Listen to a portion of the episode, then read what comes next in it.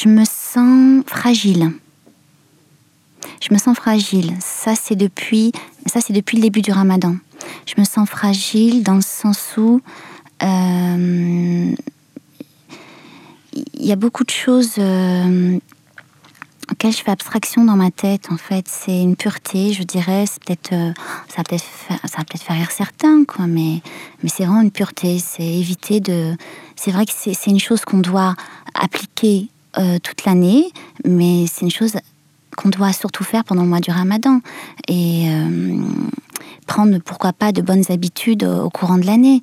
Euh, je me sens vraiment fragile et, pas comprise. C'est peut-être horrible ce que je vais dire, mais je me sens pas comprise.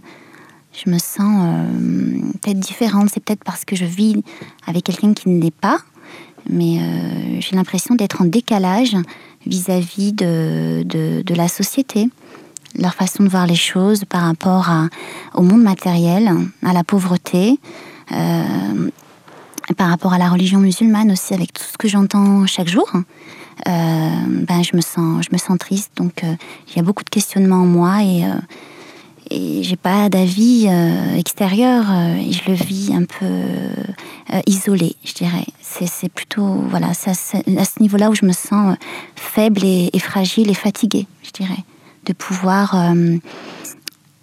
conserver cet état d'esprit. C'est très très difficile. Enfin pour moi. Hein parce que j'ai pas de d'encadrement, je dirais. J'ai personne autour de moi vraiment euh, qui est là pour euh, m'encourager. Euh, j'ai pas d'exemple non plus.